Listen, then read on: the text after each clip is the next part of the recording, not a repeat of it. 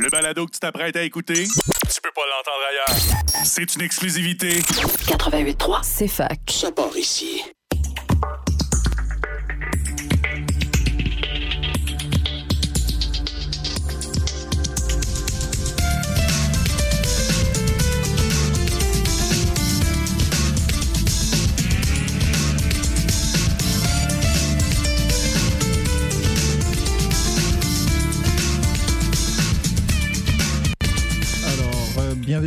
Bienvenue, à, à tous euh, dans notre émission des débats On s'en mêle. Aujourd'hui, nous allons nous mêler de l'indépendance du Québec avec deux invités, deux étudiants de l'Université de Sherbrooke.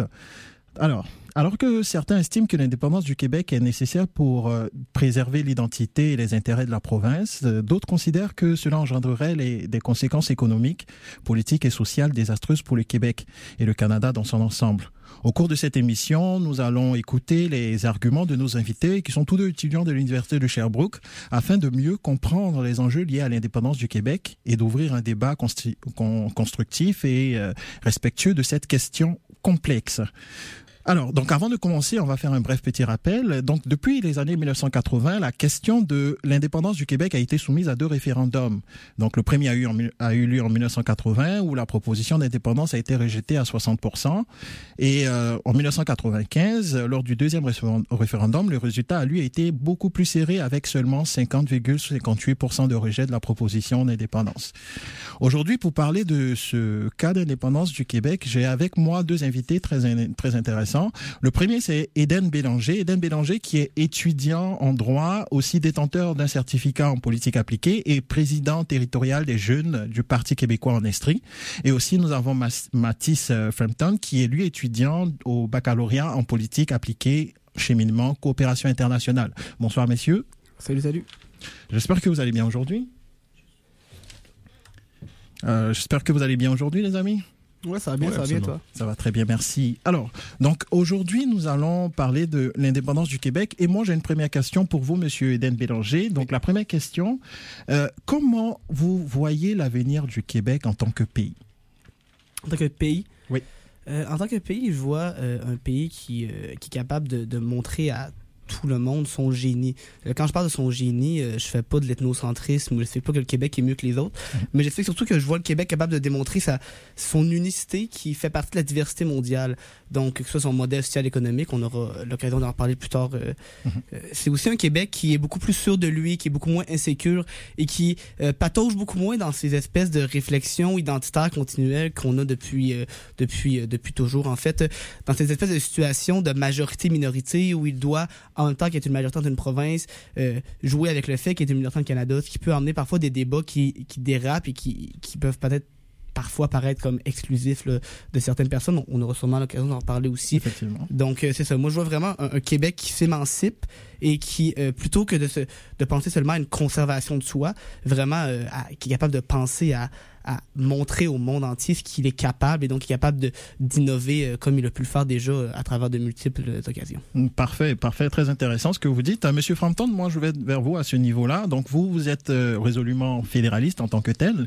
Donc là, que pensez-vous de ce que Monsieur Eden dit à ce niveau-là Il parle d'émancipation du, du Québec envers le Canada et vous vous pensez que le Québec ne peut pas être émancipé en dehors du Canada? Je, je pense pas que c'est question d'être capable ou pas. Euh, les chiffres qui sortent depuis plusieurs années prouvent que le Québec serait capable d'être un pays. Absolument, là n'est pas la question. La question, c'est est-ce que les Québécois seraient mieux servis dans l'absolu par un Québec qui serait parfaitement indépendant du Canada que par un Québec qui est une province d'un tout, euh, d'un d'un ensemble, d'un pays qui est le Canada. Euh, je suis de l'avis que les Québécois sont mieux servis, pas nécessairement sous un statu quo, mais en restant au sein euh, du Canada. Puis finalement, euh, je, je pense pas que c'est nécessaire pour que les Québécois euh, fassent partie de la diversité mondiale ou euh, qu'ils soient capables de faire briller leur unicité, comme le dit Eden, euh, d'être un pays parfaitement indépendant. On le voit par exemple, le, le Québec se représente en son propre nom à l'international déjà, fait déjà avancer ses propres dossiers. Puis je pense pas que c'est absolument, je pense pas qu'il existe cette nécessité d'être un pays indépendant.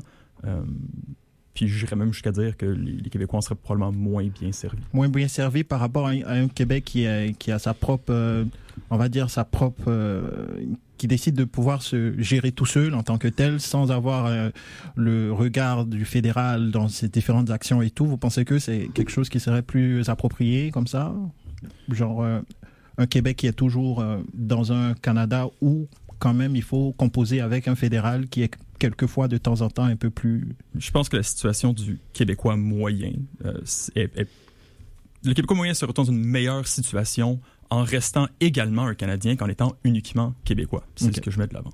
OK. Et vous, M. Eden, qu'est-ce que vous pensez de ce qu'il vient de dire par rapport à au, fait que euh, les, Québécois seraient moins desservis à ce niveau-là dès qu'ils décident de se retrouver dans un Québec indépendant. Il y a plusieurs choses intéressantes qui ont été dites euh, là-dedans. Euh, premièrement, il y a la question du règlement national qui n'est l'indépendance ne serait pas nécessaire. C'est vrai que l'indépendance n'est pas nécessaire pour avoir un règlement international. On s'entend que le Québec a déjà des consulats, des diplomaties, et ça d'ailleurs, je tiens à dire, c'est quand même le fait de nationalistes qui ont décidé, notamment la doctrine Gérard Lajoie. Mm -hmm. C'est Gérard Lajoie? Oui, Gérard Lajoie. ça. Oui. Euh, qui, qui, qui, a amené l'espèce de, de, partage des compétences au niveau d'affaires internationales. On, mais la question, c'est pas est-ce que le Québec est capable d'avoir un rayonnement, mais est-ce qu'on c'est le meilleur rayonnement possible? Est-ce que le Québec est capable d'avoir un meilleur rayonnement dans le Canada ou à l'extérieur du Canada au niveau international? Je pense que c'est une évidence que le Québec serait mieux servi s'il n'était pas tout le temps compétition. Là, je mettrais que des guillemets, là, parce que c'est la radio, là, le monde ne voit pas nécessairement, mais en compétition avec les délégations canadiennes. On a vu beaucoup de cas où les gens, euh, les diplomates canadiens ont dû barrer des portes aux diplomates québécois, surtout lorsque c'était bien sûr des délégations qui étaient complètement souverainistes, on s'entend, parce qu'il y avait des divisé, qui était beaucoup plus que simplement euh, provincialiste, je peux utiliser ce néologisme-là. Donc, du côté de diplomatie, je suis d'accord que le Québec est, capable de rayonner international, mais j'ai vraiment la conviction qu'avec un siège à l'ONU, avec un siège euh, à l'UNESCO, avec un siège à, euh, peut-être même dans l'OTAN si on veut y adhérer, ou avec dans d'autres organisations internationales, mm-hmm. on serait capable de mieux rayonner, on serait aussi capable de mieux négocier nos traités, hein. on va sûrement pouvoir y revenir, mais lorsque le Canada va à la table de négociation, c'est très très très rare que le Québec y va. Parfois, il peut y aller à titre d'observateur. Parfois, il peut aller euh, euh, a posteriori euh, dire ce qu'il en pense de, de, de, de l'accord qui, qui, a été trouvé entre les parties. Mais souvent, le Canada va aller négocier au nom du Canada complet. C'est tout à fait normal. Le Canada négociera pas au nom du Québec ou comme de l'Ontario ou peu importe. Et ce qui va arriver, c'est que parfois, pas toujours bien sûr, on n'est pas dans la théorie du complot ici non plus, là, mais mm-hmm. parfois, les intérêts du Québec qui sont divergents du Canada au point de vue économique, mais sur d'autres points de vue aussi, vont être utilisés en, en effet de monnaie d'échange. Ça a été le cas notamment avec euh, l'accord Canada-Europe, euh, l'accord des échange où euh, le domaine du lait, l'industrie laitière, qui est très très très importante au Québec, on a la gestion de l'offre, on reviendra aussi, on peut revenir aussi, mais a vraiment été mise de côté au profit de d'autres industries dans les accords, ce fait en sorte que les producteurs laitiers du Québec étaient très mécontents de cet accord-là. Euh, ce sera pas toujours le cas, le Québec va profiter parfois d'entente, on peut penser à la première ALENA qui avait été très profitable au Québec, mais, mais ça reste que si le Québec ne négocie pas lui-même, il peut pas parfaitement rayonner. Puis euh, sur le deuxième point que Mathis emmenait, c'était par rapport au Québécois moyen. Est-ce que le Québécois moyen va être mieux desservi dans le Québec indépendant qu'il est en Canada? Et ça, c'est une c'est une très bonne question en soi. Hein, parce que souvent, euh, lorsqu'il y a eu des luttes pour l'indépendance nationale, euh, souvent ça a été des pays qui étaient et des populations qui étaient manifestement mal desservies par le pays qui exerçait une, hégémonie sur eux. Hein, on peut penser à la décolonisation, que ce soit en Asie, en Afrique, même en Amérique. C'était des gens qui voyaient clairement qu'il y avait un désavantage économique euh, et social à être, de, à être dépendant. Hein. Au Québec, c'est vrai que ça peut paraître moins clair. On s'entend. Euh, c'est vrai que, euh, et là, on, je crois que rentrer dans le débat des chiffres serait un peu compliqué parce qu'on est deux personnes qui sont profanes en économie et surtout que même les économistes ne s'entendent pas sur le sujet, là, vraiment pas. Mais la question de, du Québécois serait mieux en Canada va se régler seulement si euh, les Québécois ont confiance en eux. Parce que si les Québécois ne sont pas capables euh, de te faire confiance, ils ne pourront pas aspirer à mieux.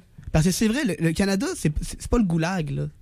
C'est pas, c'est pas une situation très, très difficile, c'est même une situation qui est très, euh, très incroyable à, l'échelle du monde. Le Canada est un des pays où il fait le mieux vivre dans le monde. Vous ne verrez pas dire le contraire.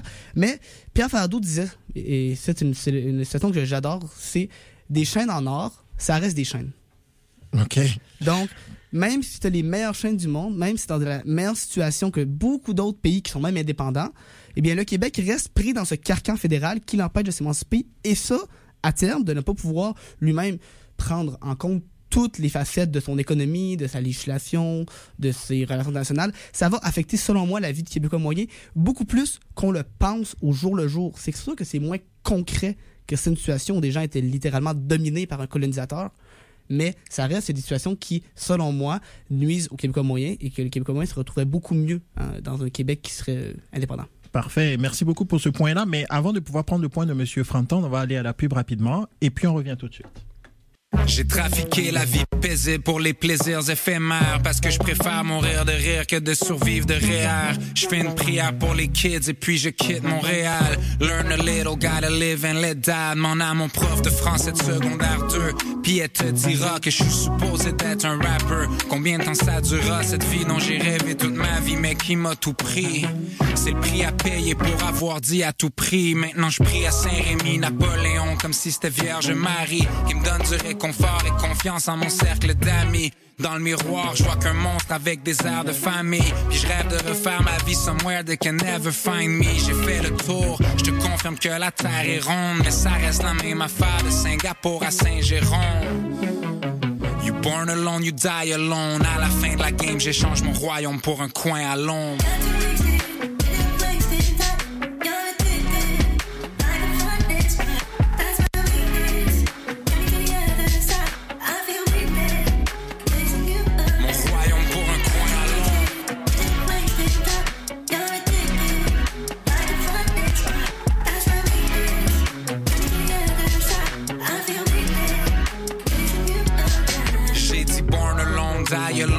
Just need a quiet home. À la fin de la game, c'est mon royaume pour un coin à Londres. I don't need much, juste une shorty pis une chaise longue. Quelques millions de quoi arrondir la fin du monde.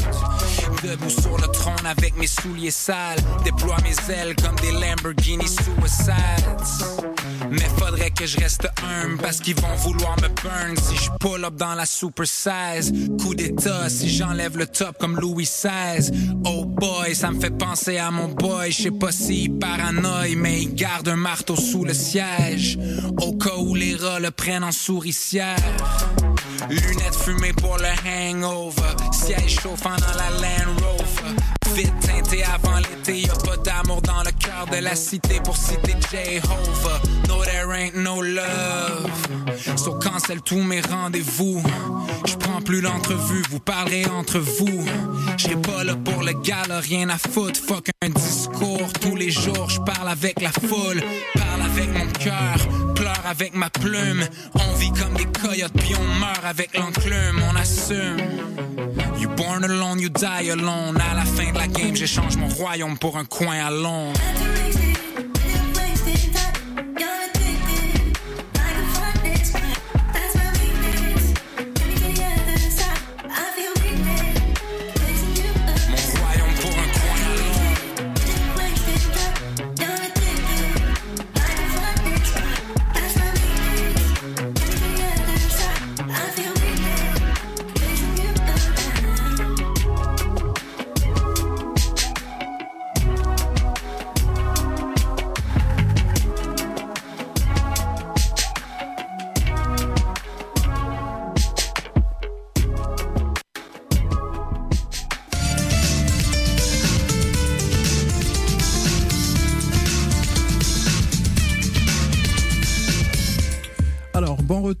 Retour euh, dans l'émission On s'en mêle, donc l'émission dans laquelle on se mêle de, sujets politiques avec, aujourd'hui nous recevons deux invités, comme je l'avais dit tantôt, c'était Eden Bélanger et Mathis Frampton qui seront avec nous ce soir pour parler de l'indépendance du Québec.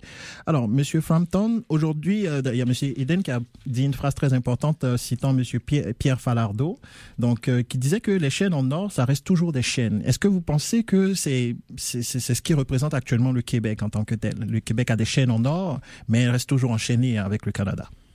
Mais je, pense que c'est une question qui est avant tout identitaire. c'est vrai que c'est une citation qui frappe. C'est une belle citation, très lyrique, mais encore faut-il se considérer comme étant en chaîne, ce qui, je pense pas, est le cas de tous les Québécois, de tous les Canadiens. Euh, on peut, on peut euh, revêtir les deux identités en même temps, puis pas nécessairement se considérer en chaîne. C'est pas parce que euh, c'est pas parce que le Québec est la part d'un tout qui est nécessairement dans une situation de domination. Mhm. Puis là-dedans, il y, a, il y a, une question qui est très euh, identitaire, puis de la perception de soi en tant que Québécois.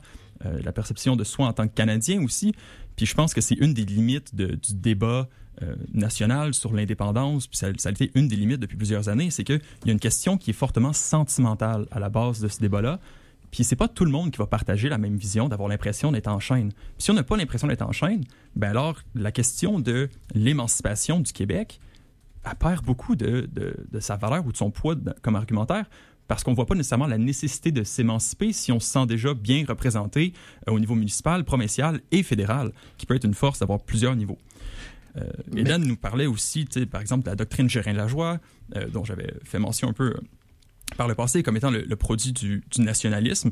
Nationalisme qui est absolument une, position nécessaire à avoir au Québec, parce que c'est vrai que le Québec est, c'est évidemment une, une société qui est distincte, qui a une culture distincte, une langue distincte, puis il faut être nationaliste si on veut pouvoir avoir une chance que de protéger ces acquis culturels-là, mais nationaliste, ça ne veut pas nécessairement dire être, indépendantiste. Puis on le voit actuellement avec notre parti qui est au pouvoir, euh, la CAQ. Je dis notre, là, mais ça ne reflète absolument pas mes, euh, intentions de vote. Oui, mais effectivement, mais concernant cela, c'est vrai que vous dites euh, que le nationalisme et tout, c'est vrai qu'on a besoin de nationalisme, mais on n'a pas besoin d'être indépendant en tant que tel. Mais un vrai nationaliste en tant que tel, c'est pas aussi pouvoir être euh, capable de pouvoir euh, déterminer les choses pour soi-même en tant que tel de façon très indépendante, de pouvoir avoir, comme M. Eden a dit tantôt par rapport aux, différentes, aux différents traités internationaux où il faut, le Québec est parfois seulement observateur, alors que ce sont des, ce sont des, des, traités qui vont influer aussi sur le Québec en tant que tel. Donc, vous pensez pas que c'est, faudrait aller un peu plus au-delà de ça? Je pense qu'être nationaliste à la base, c'est vouloir le, le plus d'acquis ou le plus de potentiel pour sa population ou pour le, groupe auquel on s'identifie. Puis on peut, dans ce sens-là, être nationaliste et nationaliste québécois et rester au sein du Canada parce que sous notre approche, on perçoit que c'est la façon de maximiser le potentiel ou maximiser le bonheur des Québécois. Puis je pense que ça reste ça l'essence de la question. Euh, c'est certain que si on voulait négocier en notre, propre nom, il y aurait probablement des avantages, mais il y aurait aussi des inconvénients. Certains acquis du Canada, euh, faut, penser aussi qu'en vertu du droit international, on resterait parti jusqu'à la renégociation pardon, euh, des accords internationaux auxquels on est déjà parti. Euh, fait que là, il faudrait les renégocier. Renégocier ces accords-là, c'est pas une garantie qu'on va en sortir gagnant. C'est se dire que si on veut renégocier avec les États-Unis, ben, on se retrouve maintenant seul contre le poids dans une entente bilatérale ou multipartie contre le poids entier des États-Unis, puis on n'a plus l'aide du Canada pour venir nous défendre. C'est vrai que parfois, il a agi contre nos intérêts pour les intérêts des autres provinces, mais à un certain point, il faut rester euh, un, bon joueur aussi dans la Confédération. Effectivement, mais ça, c'est un très bon point. Merci beaucoup d'en avoir parlé. Je, je, m'en allais dessus. Monsieur Bélanger, par rapport à, au fait qu'il faut renégocier les différents traités aussi par rapport euh, au Québec. Est-ce que c'est pas un moyen aussi euh, c'est pas un argument pour rester dans un Canada uni. C'est un argument qui peut être intéressant à première vue, selon moi, parce que euh, en fait, c'est l'argument classique de l'union fait la force. Hein. Ensemble, on est plus fort et, c'est plus facile de, débattre avec d'autres nations. Euh, cela étant, euh, les petites nations, souvent, sont capables de trouver d'autres alliés. Hein est comment on fait indépendance. Le Québec, historiquement, diplomatiquement, est une nation assez pacifiste, qui était capable de faire des ponts avec plusieurs autres nations de taille moyenne et qui était relativement atlantiste aussi, là, ce qui veut donc dire qu'on était plus proche de l'OTAN et des États-Unis et de l'Europe de l'Ouest, etc. Et, et donc, on serait capable de s'allier avec d'autres gens pour négocier. Il faut dire que aujourd'hui, la diplomatie euh, mondiale, surtout entre euh, atlantistes, l'objectif n'est pas de battre l'un ou de battre l'autre, mais de faire de la coopération gagnant-gagnant, de trouver des ententes gagnantes-gagnantes pour les deux parties le plus possible. Parce que sinon, on ne signera pas. Quand le Canada négocie avec les États-Unis ou avec le Mexique, exemple, pour euh, l'accord États-Unis-Canada-Mexique, eh bien, les trois parties ne sont pas là, ah, ah on va essayer de battre les États-Unis, ah, on va essayer de battre le Mexique ou le Canada.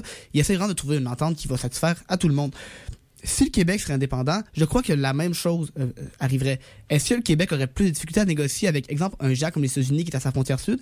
Je ne crois pas pour la seule unique raison que, certes, aujourd'hui, il y a environ 40 millions de Canadiens, on est environ 8,5 millions de Québécois, les États-Unis sont environ 300 quelques millions. On s'entend que les États-Unis ont-ils vraiment euh, un rapport de force tant plus important contre le Québec et contre le Canada? Ça reste un pays qui est surdominant, qui est extrêmement puissant et qui peut imposer ses vues s'ils le veulent, s'il le veut. Pourquoi il le fait pas? Parce qu'on est dans un monde globalisé où les gens doivent négocier entre eux et on peut pas seulement s'isoler. Et d'ailleurs, si les États-Unis veulent s'isoler, faire être protectionnistes comme Trump et même Biden fait un peu là, ben ils vont le faire que le Québec soit un pays ou non, ils vont le faire envers et contre tous, mais je ne crois pas que le Québec soit indépendant ou non, ça changerait de quoi par rapport à ça. Euh, J'aimerais aussi revenir avant là, juste sur euh, la question de la domination du Québec. Est-ce que le Québec euh, est nécessairement dominé par son Canada? C'est une très bonne question parce qu'on pourrait se dire le Québec ne semble pas dominé. Bon, le Québec n'est pas en, domination, situation coloniale. Hein, de, penser ça, ça serait, un petit peu tiré par les cheveux. Ça reste que intellectuellement, le Québec peut être un peu d'une manière insidieuse dominé. On, on, peut penser, exemple, à la Cour suprême du Canada qui va parfois imposer ses vues contre la volonté des Québécois. On peut penser notamment aux politiques de droit criminel qui sont parfois pas ce que le Québec pensait. Moi, je pense à l'avortement, exemple, qui est un enjeu assez important euh, au Canada, ben, dans le monde en général. Euh, L'avortement a été criminalisé au Canada jusqu'en 1988, jusqu'à l'arrêt euh, contre Morgan Taylor. Euh, et euh, mais dans les faits, ça peu de gens le savent, à partir de 1976, donc le premier gouvernement de, René Lévesque, le, gouvernement québécois a décidé d'arrêter de faire des poursuites criminelles pour les avortements qui étaient faits dans des cliniques sûres. On parle justement des cliniques Morgan Taylor parce que ça vient quand même du Québec, ces cliniques-là en général. Donc, ce qui est arrivé, c'est que le Québec, le DPCP, qui est québécois, ne poursuivait plus pour des avortements, mais le Canada avait toujours en son droit criminel l'avortement jusqu'en 1988. Là, on parle de 12 ans de différence.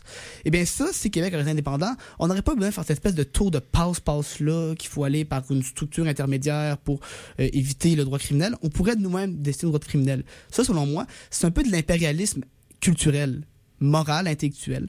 Et euh, bon, on peut parler aussi de la loi 101 qui a été, euh, qui a été euh, cassée à cinq fois, je crois, par les tribunaux fédéraux. Ouais. Euh, donc, il y, y, a vraiment ces choses-là. La domination n'est peut-être pas aussi évidente dans une situation coloniale réelle, mais il y a quand même une espèce de colonisation intellectuelle qui fait qu'il est difficile pour le Québec de sortir. Euh, est-ce que tu voulais passer à autre chose ou Oui, je, non, je, ouais, je vais rebondir sur le point en ouais. question où euh, on parle de domination intellectuelle en tant que telle. Moi, euh, Monsieur Frampton, par rapport à ça, est-ce que vous êtes d'accord avec ça? Est-ce qu'il y a une domination intellectuelle du Canada sur le Québec? C'est sûr que la, la, division du contexte légal au Canada, je dirais peut-être pas une colonisation intellectuelle parce que je pense que c'est beaucoup trop large pour la question, mais ouais. juridique, ça je suis prêt à l'accorder absolument. Euh, pour ce qui est de la question de l'avortement, on a l'impression que c'est assez clos au Canada. On verra si euh, euh, Pierre Poilievre veut ramener ça sur la table. Ça lui appartient absolument comme débat. Mais euh, moi, si tu veux rebondir là-dessus. C'est clos au Canada, notamment parce que le Québec est à 75% pour. Si t'enlèves oui. le Québec, c'est pas la même chose. C'est mon avis. Là. Oui. Mais puis je pense que c'est c'est un des, des, impacts positifs que le oui. Québec peut avoir à travers le Canada. Puis je pense oui. que ça a, ça a un poids, du moins dans ma réflexion, d'un point de vue purement personnel. Puis ça, c'est le côté émotif qui ressort peut-être, ou sentimental plutôt. Mais je pense que si on, on, on se voit d'un point de vue euh, plus nationaliste, euh, si on voit toute la, beauté de ce que le Québec a à apporter à, à la société ou à la société canadienne, mais je pense qu'il y a une espèce de devoir de rester dans le Canada. Okay. Euh, c'est comme l'argument environnemental de vouloir sortir d'un état pétrolier puis de se distancer euh, des sables bitumineux de l'Alberta, qui ressort souvent dans le débat euh, de la souveraineté. Je pense que c'est une espèce de, de, faux argument parce que si on veut réellement se sortir d'une crise climatique, il faut plutôt rester bon joueur puis participer dans une coopération la plus proche possible avec bon, notamment l'Alberta. OK. Ben, donc, vous pensez que le, le, le Québec, en fait, rapporte plus au Canada que le Canada rapporte plus au Québec? Je pense pas. Je pense qu'il y a une, une, une, relation symbiotique qui se fait. Okay. je pense que ça fait partie de la beauté aussi d'avoir un Canada uni puis d'avoir un Québec qui fait partie du Canada. D'accord. Ben, moi, je, je, je Est-ce que vous voulez ajouter quelque chose? De... Euh, ben, par rapport euh, à la relation gagnant-gagnant, euh, et, on part, euh, par exemple, dans l'environnement. C'est un argument que j'entends souvent, puis c'est un débat aussi euh, qui est un peu comme chercher la quadrature du cercle. Pour sauver le Canada de, son statut de pétrolier, vaut-il mieux l'influence intérieure ou de l'extérieur? Euh, c'est un argument qui peut valoir, l'influence de l'intérieur. Euh, moi, je suis d'avis qu'un Québec indépendant, avec tous les leviers et avec la reconnaissance nationale, qui sera un voisin et un, allié du Canada, hein, parce que il n'est pas question de devenir un ennemi du Canada. Je crois pas que personne, en tout cas, ce ne sera pas mon cas de défendre ça. C'est vraiment une relation qui, serait, qui resterait privilégiée dans un, dans un ensemble nord-américain quand même assez important. Et, mais euh, je pense qu'un Québec indépendant avec tes outils pourrait plus influencer le Canada, surtout qu'il couperait l'accès par la voie du euh, fleuve Saint-Laurent, qui est la principale voie euh, maritime navigable au pays. Hein. Actuellement, c'est le fédéral qui contrôle ça, les douanes, le, les enjeux marins. Ce n'est pas le Québec on prend plus d'influence au Canada quand même. On coupe ses territoires en deux, hein, faut pas oublier non plus. Il y a ces enjeux-là. Euh, aussi pour, pour l'argument de, l'influence, a pourrait avoir le Québec dans le Canada. Cet argument-là est très bon en 1960-1970. Le problème, c'est que euh, pour des raisons euh, démographiques de natalité surtout, euh, c'est des enjeux d'immigration, le Québec, le poids du Québec dans la fédération diminue amplement, grandement, de plus en plus. Euh, à l'époque, on était environ à 30% de la population qui était du Québec. Aujourd'hui, on est rendu à environ 22%. Ça va passer sur la barre des 20% d'ici quelques années. Et on voit ça tr- très concrètement politiquement. Avant, c'était impensable d'avoir un gouvernement majoritaire au Canada qui ne gagne pas le Québec. Stephen Harper l'a fait en 2011 de manière assez éclatante. Aujourd'hui, les libéraux ne peuvent pas gagner majoritaire sans le Québec, Mhm. mais ils peuvent gagner minoritaire. Ils, ils, ils peuvent le faire. Donc le Québec, en fait, en, en gros, le Québec est comme un point important aussi du Canada. D'où l'importance. Il est un point important, mais il est un point de moins en moins important. C'est ça que j'en ai par le fait que de moins en moins, et le Québec est, est- est Mais politiquement, pèse politiquement au Canada. Oui, mais est-ce que vous, est-ce que c'est, c'est par quand vous parlez du poids en tant que tel, est-ce que c'est Oui. par rapport au poids linguistique que, sur lequel vous voulez partir ou c'est par, par rapport au poids diplomatique ou le poids politique en tant que tel? Surtout pas politique, parce que linguistiquement, ça va un peu de pair, là, mais c'est politiquement... Si, exemple, le Québec, en ce moment, a 78 sièges à des communes sur 338. On va passer à une augmentation d'un nombre de sièges de tro- à 343, je sais pas, quelque chose comme ça. Le Québec ne gagne aucun nouveau siège. Euh, il était même supposé en perdre un, mais là, on a mis une clause grand-père pour pas qu'il en perde un. Donc, ça fait que de moins en moins, il y a des députés du Québec en proportion qui pèsent au Parlement fédéral, qui font en sorte que de moins en moins, le Québec a une influence concrète sur les politiques publiques fédérales. Et ça, tu peux racheter aussi le fait que pas mal tout ce qui est euh, les lobbies ont été transférés à Toronto hein, dans les- dans- Mhm. depuis l'avènement du Parti québécois euh, au pouvoir. Et le- Québec n'est vraiment plus le centre d'attraction du Canada qu'il a déjà été. Donc c'est pour cette raison, pour vous, vous pensez que il est temps maintenant à ce, à ce niveau-là que le Québec maintenant pense à son indépendance parce que n'a plus ce poids en tant que tel pour pouvoir avoir son mot à dire dans les différentes actions du fédéral. Le Québec a d'autant plus besoin d'indépendance, si je peux résumer, euh, sachant que son poids dans le Canada va diminuer et que toute tentative d'influencer le Canada euh, de l'intérieur sera de plus en plus vaine. Ok. Monsieur Franton, est-ce que vous voulez ajouter quelque chose par rapport à ce qu'il vient de dire? Absolument. Euh, je pense que ce qu'on peut ressortir aussi de ça, puis la discussion qu'on a eue à date, c'est que qu'on reste à l'intérieur du Canada ou qu'on s'en sépare, on n'aura pas le choix que de coopérer avec les, les, les provinces et les, les États-Unis qui sont au sud de nous. Euh, je pense qu'on peut voir dans les dernières années, dans les dernières décennies, une tendance euh, mondiale, internationale, de déplacement vers des, des logiques, des dynamiques de blocs. Euh, on peut le voir avec l'Union européenne, on peut le voir avec l'ASEAN en Asie du Sud-Est. Euh, on, on, on parle de mondialisation, oui, mais beaucoup de mondialisation plus régionale, des blocs qui vont travailler ensemble. Ouais. Il est de, ma perception de la chose, c'est qu'on fait déjà partie d'un bloc régional. Puis que je suis vraiment pas convaincu, surtout qu'on est actuellement dans une, euh, une situation où on perd de l'influence, comme tu l'as dit. Je suis pas sûr que ce soit le moment de sortir de notre bloc régional actuellement.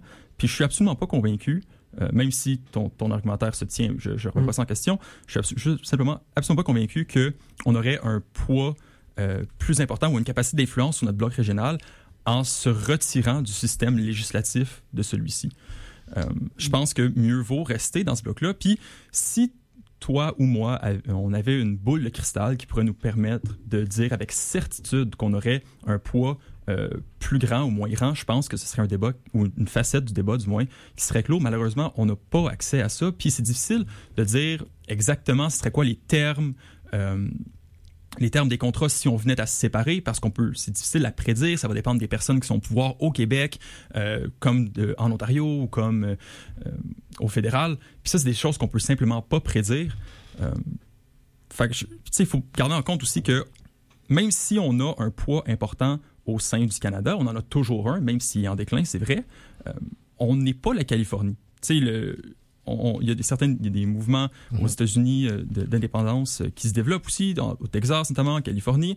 On pense à la Californie que si elle venait à se séparer du, des États-Unis elle serait toujours une des plus grandes économies un des pays les plus influents de la planète. Malheureusement c'est pas le cas pour le Québec. Euh, Pourquoi? simplement- c'est, je- pourquoi c'est pas le cas pour le Québec? Je- J'arrive pas à comprendre pour- comment ça pourrait pas être le cas pour le Québec qui, selon tout ce que les politiciens disent, est une nation distincte. Donc en, en tant que nation, en tant que telle, c'est clair qu'elle a déjà peut-être ses moyens et puis les différents moyens capables de- qui vont lui permettre de pouvoir être indépendante avec ses euh, avec les, les- les capacités financières et tout qui iront, qui iront avec. Donc, je sais pas pourquoi euh, Est-ce que vous pouvez un peu... Euh, oui, absolument. Euh, notre, notre, poids démographique, d'une part, est simplement pas assez important. On, a pas, on a un grand territoire, puis un territoire qui est super riche. Euh, il y a certaines ressources qu'on a même le luxe de décider de ne pas utiliser, notamment nos ressources pétrolières et gazières. Puis ça, pour que ce soit bien clair, j'en suis personnellement très content. C'est une position qu'on a prise il y a plusieurs années, même si elle est challengée de temps à autre. c'est une décision qui, qui, semble rester pérenne au Québec. on a ce luxe-là.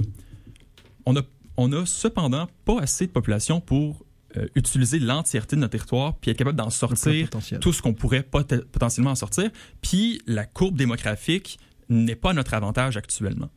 Euh, si on veut garder tout le, ou plutôt maximiser le potentiel d'investissement euh, provenant d'ailleurs au Québec, que ce soit de l'Ontario ou que ce soit des États-Unis, je pense qu'on est mieux de rester dans une situation euh, de politique internationale la plus stable possible pour attirer ces investissements directs étrangers-là, puis être capable de développer notre territoire, de donner le moyen de nos ambitions en tant que Québécois. Euh, fait que je pense que c'est absolument nécessaire pour l'instant de rester puis de continuer à bâtir cette base industrielle. Euh, si on veut un jour avoir le, si on prétend avoir la position de la Californie un jour à aller la rivaliser, ben il faut avoir une base industrielle plus forte. Il faut avoir un bassin de population qui nous permet de remplir cette base industrielle là. Il nous, il nous faut avoir une, une situation peut-être linguistique, culturelle même plus solide, euh, être capable de, de, garder nos acquis. Euh, puis je pense que c'est simplement trop risqué parce qu'on ne sait pas c'est quoi qu'il y a euh, si on ouvre cette boîte de Pandore de Pandore de l'indépendance. Mais monsieur monsieur Bélanger à ce niveau-là, est-ce que est-ce que le point de monsieur Frampton par rapport au poids démographique des Québécois actuellement mm-hmm. n'est pas quelque chose qu'il faut prendre en compte aussi effectivement parce que c'est clair que si euh, le territoire n'est pas totalement, on va dire, euh, exploité à son, à son plein potentiel, il y a possibilité que le, Québec ne puisse pas s'en sortir en cas d'indépendance. Le discours de, de mon ami Mathis ressemble beaucoup au discours de François Legault, en fait. C'est un, c'est un discours qui est très euh, autonomiste, très nationaliste, qui, est, qui est un peu un, discours qui est dans l'attente d'une espèce de grand soir. Lucien Bouchard au PQ a eu cette même doctrine avec les conditions gagnantes. C'est un jour, on va être capable d'être assez fort pour être peut-être faire de quoi, mais actuellement, ce qu'on trouve ici, on n'est pas assez fort. Euh, moi, ce que j'aime pas cet argument-là, c'est que ça prend les, ça prend la, c'est un argument qui marche sur la tête. Dans le sens que, selon moi, si on veut devenir plus fort, si on veut mieux s'industrialiser, si on veut mieux se développer, mieux exploiter notre territoire, il faut avoir tous les leviers pour le faire. Et ce n'est pas en restant dans un ensemble qui n'est pas le nôtre. Et ça, je peux revenir aussi. En gros, en, gros vous voulez dire qu'il ne faudrait pas penser à, déjà une hypothèse négative avant de commencer C'est qu'il ne faut pas se dire on va se développer en Canada pour en sortir après. Mais moi, j'ai plutôt, on va sortir au Canada pour se développer. C'est tout ça que je dis. Puis, euh, par rapport à l'enjeu des blocs régionaux, là, je comprends bien, Mathis, tu parles du Canada un peu comme une espèce de bloc régional en soi. Euh, ce qui pourrait être une très bonne idée dans une optique où le Canada serait une confédération et que le Québec aurait beaucoup de. Et, et ça, dans les faits pas une mauvaise idée qui mériterait la peine d'au moins d'être d'être négocié entre les différents partenaires de la, fédération et, et, peut-être d'en arriver à une, solution. Mais malheureusement, c'est très difficile de réformer le Canada, voire impossible. Hein. La Constitution de 1982 rend à toute fin pratique la modification constitutionnelle impossible. Euh, d'ailleurs, Pierre Trudeau disait que la Constitution était bonne pour 1000 ans. Il en reste encore 950, là, si on prend ça. Donc, euh, c'est beaucoup de temps. Euh, il y a aussi le fait que la volonté politique de, de modifier Canada n'est pas la même au Canada anglais. Je parle par exemple juste au fait de reconnaître au Québec le statut de société distincte. Il y a, des sondages récents qui ont été faits euh, ici. Là, on parle de société distincte de nation dans la Constitution. S'il y aurait des impacts juridiques concrets, là, euh, parce que ça permettrait dans les jugements, notamment de la Cour suprême, de prendre en compte le fait que le Québec a une vision différente des choses. Eh bien, 67% des Québécois, 6-7, là, étaient pour. Euh, ce qui est pas surprenant, là, mm-hmm. on s'entend. mais dans le Canada anglais, c'est seulement environ 15%. Donc vraiment, même si nous, on voudrait rouvrir la Constitution, même si nous, on voudrait créer cet ensemble confédératif ou cet ensemble décentralisé superbe qui, qui pourrait avoir plusieurs atouts, eh bien, on n'y arrivera pas. Et c'est surtout la conclusion que je crois qu'on peut en venir depuis, 80, depuis les années 90, c'est que le Canada est malheureusement irréformable. Donc, s'il est réformable, la seule solution, si on veut le réformer, c'est d'en sortir. Euh, et ça et ça remet pas nécessairement en cause le bloc régional que moi je dirais plus l'Amérique du Nord que le Canada en général. Mais on peut quand même participer à ce bloc régional. Mais plutôt qu'être un état fédéré dans ce bloc régional de l'Amérique du Nord on serait un état part entière dans le bloc régional et on aurait donc plus de mots à dire et on pourrait plus participer. Donc c'est sous cet angle-là plutôt que je le vois euh, que d'un angle de, risque euh, ben, du, côté économique en tant que tel M. Frampton vous, vous, vous pensez que bah, d'après ce que M. Bélanger disait à ce niveau-là, il y a possibilité de pouvoir euh, tirer son épingle du jeu dès qu'on décide de, sortir de, du, euh, du Canada en tant que tel. Est-ce que vous êtes d'accord avec ce point-là en tant que tel? La question économique en ce qui a trait à l'indépendance, c'est toujours un peu épineuse parce que, d'une part, le, si c'est avantageux ou pas pour le Québec de s'en sortir.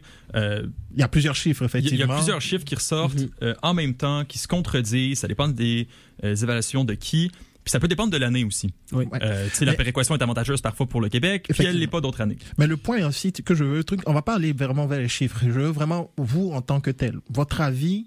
Est-ce que vous pensez que le Québec, s'il en tant qu'État indépendant, ne peut pas devenir un État solide financièrement en tant qu'économiquement? Peut-être. Ça, en revanche, c'est pas une question. Euh, c'est une question plutôt qui a été résolue il y a très longtemps. On sait que le Québec serait capable d'être autosuffisant économiquement.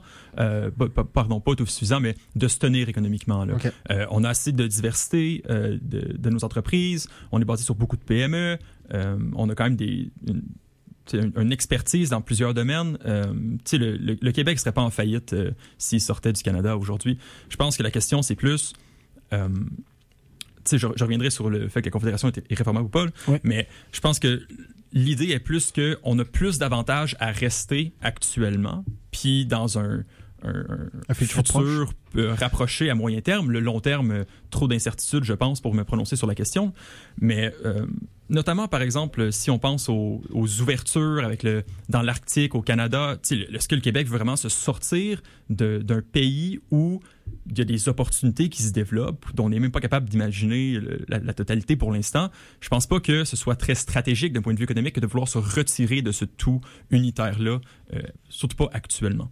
Euh, puis si, si, tu me permets, je revenais sur le, la question de la Confédération qui, qui marche mal. Absolument, c'est un point où on est d'accord actuellement. Mm. L'idée, même l'esprit du terme Confédération n'est pas actuellement respecté au Canada. Je pense que c'est assez triste parce que toutes les, j'ai l'impression que les provinces s'en sortiraient mieux. Les territoires, c'est une autre question. Mais les provinces, de façon indépendante, s'en sortiraient mieux si on avait euh, moins de dédoublement des champs de compétences, par exemple, avec le fédéral. Euh, cette confédération-là, c'est vrai que ça a été difficile de la, que c'est toujours difficile de la réformer, euh, notamment parce qu'il y avait un bloc uni, euh, majoritairement anglophone, qui se situait face au Québec, puis contre qui on n'avait malheureusement pas le poids. J'ai l'impression que c'est un, ce bloc uni-là commence à se fragmenter, notamment avec les, les volontés, les débuts de volonté de de peut-être se séparer de l'Alberta. Euh, j'ai pas l'impression qu'il y a trop de fond à ça. C'est, j'ai plus l'impression que c'est une menace politique pour faire parler d'eux puis pour faire avancer leurs enjeux. Mais on voit quand même que ce, ce bloc uni là, monolithique, et maintenant commence à se scinder. Puis je pense que Là, ce serait un peu ridicule pour le Québec de ne pas en prendre avantage à un certain point, tout en restant dans une optique de coopération, évidemment, puis de rester bon joueur au sein d'un Canada uni. Oui, mais c'est très intéressant ce que vous dites à ce niveau-là. C'est le bloc uni qui, par exemple, lors du référendum, euh, des différents référendums, était, on va dire, contre euh, le départ du Québec en tant que tel du Canada. Ce bloc-là n'est plus uni. Donc, c'est propice en ce moment-là. Mais c'était moins une question de pendant le référendum que pendant les tentatives de, de, de, changer la Constitution, de la moderniser, mm. puis de la rendre plus mm-hmm. représentative du Canada actuel, parce que le Canada a changé beaucoup depuis 1867 ou depuis à base, c'est un projet de chemin de fer, là, faut pas se mentir. Euh, oui.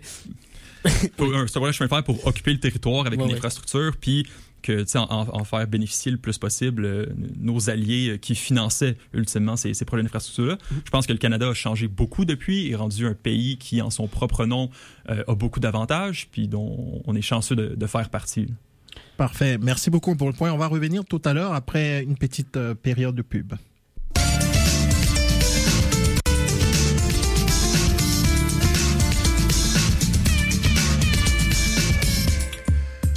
Alors, de retour pour la dernière partie de ce, de ce débat très intéressant par rapport à, l'indépendance du Québec avec euh, M. Eden Bélanger et M. Mathis Frankton. Alors, donc, M. Eden Bélanger, M. Mathis a apporté des points très intéressants. Est-ce que vous avez des choses à dire par rapport à tout ça? Ben, oui, en fait, euh, pour ce qui est euh, de l'argument conjecturel, là, que ça serait pas le moment actuellement et ce serait peut-être plutôt le moment euh, plus tard, le problème avec ça, c'est que euh, on ne pas indépendance, en même temps que ça serait le moment que Québec serait dans une, dans une situation économiquement très avantageuse, parce que ça nous avantagerait à l'instant, parce qu'il y aurait un risque plus tard que ça nous avantage. Je pense pas que c'est ça l'argument. Selon moi, l'argument, c'est on fait indépendance, point. Parce que l'indépendance, c'est sur le long terme. Il faut pas le penser seulement sur les effets à court terme, voire à moyen terme. Il faut penser sur les effets à long terme. C'est que moi, cet argument-là, j'ai toujours eu de la misère. Par rapport à l'incertitude, euh, la réalité, c'est que tant que le Québec euh, ne sera pas indépendant et que le Canada ne sera pas réformé, euh, la question du Québec va toujours avoir lieu, va toujours être présente. Et à chaque fois que le Québec perd du temps dans ces, dans ces, dans ce débat-là, sans faire indépendance, sans faire le Canada, on perd du temps. Donc, moi, c'est ça que je trouve qui est aussi incertain.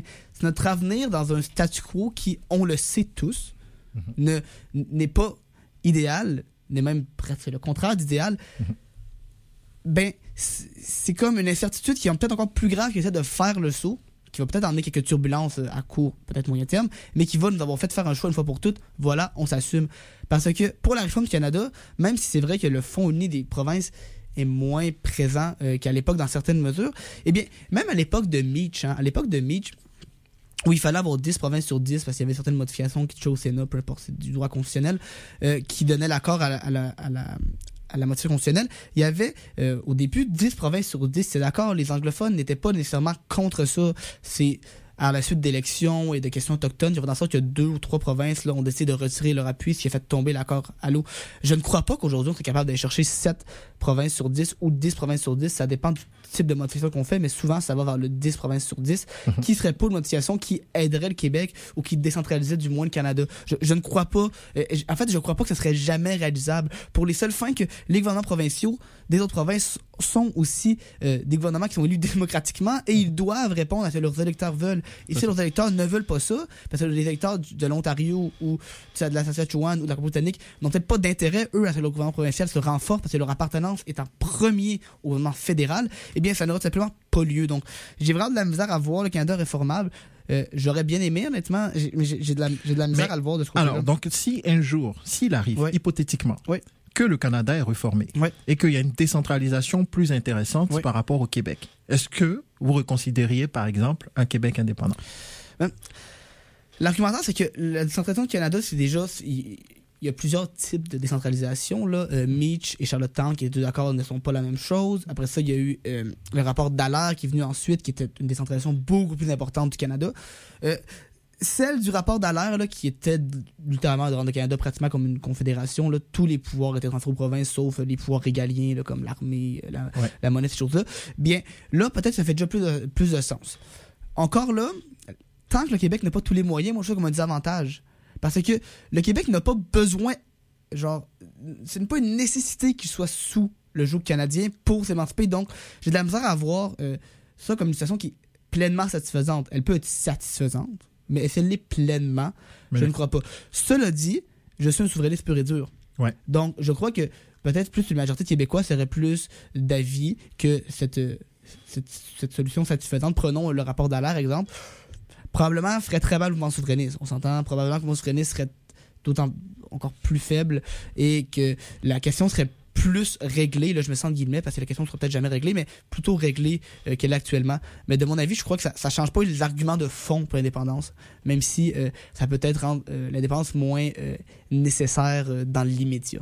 OK. Ben, merci beaucoup pour ce point-là, mais j'aimerais, là, vous êtes, vous êtes jeune, évidemment, et j'aimerais parler d'un, sondage qui est sorti euh, aussi euh, début 2023 par rapport aux jeunes qui s'intéressent plus à l'indépendance du Québec. Donc, euh, 31% des jeunes de 18 à 34 ans actuellement sont pour l'indépendance du Québec, tandis qu'il y a 51% des jeunes qui sont contre l'indépendance du Québec. Mais il faut, il faut tenir compte du fait que, à ce niveau-là, il y a eu une baisse par rapport aux jeunes qui sont contre l'indépendance quand même. En 2020, ils étaient à à peu près 54% et là, ils sont, ils sont en train de baisser. Il y en a plus qui sont pour l'indépendance. Est-ce que, Monsieur Franton, vous êtes, vous ne sentez pas actuellement qu'il y a vraiment quelque chose qui est en train de se faire, de s'opérer? Après, je reviendrai vers vous, Monsieur Bélanger. Ouais. Ben, au niveau de la croissance du mouvement euh, indépendantiste auprès des jeunes, plus spécifiquement, euh, bon, mon, ma perception est, probablement biaisée parce que j'étudie en politique. Mhm. Euh, je, je suis un, un des trois seuls, je pense, euh, fédéralistes dans ma cohorte. euh, Effectivement. Au Vous bac, trouvez que c'était euh, difficile? de- je pense que ma, ma perception doit être biaisée parce que les jeunes qui s'intéressent aux, aux, souverainistes ou euh, à l'indépendantisme doivent, je suppose, j'assume, j'ai pas de statistiques pour euh, appuyer ça, mais être plus portés vers des études en politique. Fait que c'est certain que moi, ce mouvement-là, euh, je le vois tous les jours. Je côtoie presque juste des indépendantistes. C'est un plaisir d'avoir des discussions à tous les jours comme ça. Mais est-ce que c'est pas trop difficile d'être toujours le seul? Non, non, absolument pas. non. Mais euh, non, puis c'est des discussions qui sont super intéressantes. Euh, tu sais, c'est un débat qui, tu l'as mentionné, le, premier référendum c'était en 80, mais c'est un débat qui date depuis bon, les années 60 euh, dans la scène politique, mais même avant ça, parce que c'est pas magiquement apparu sur la scène politique québécoise comme débat.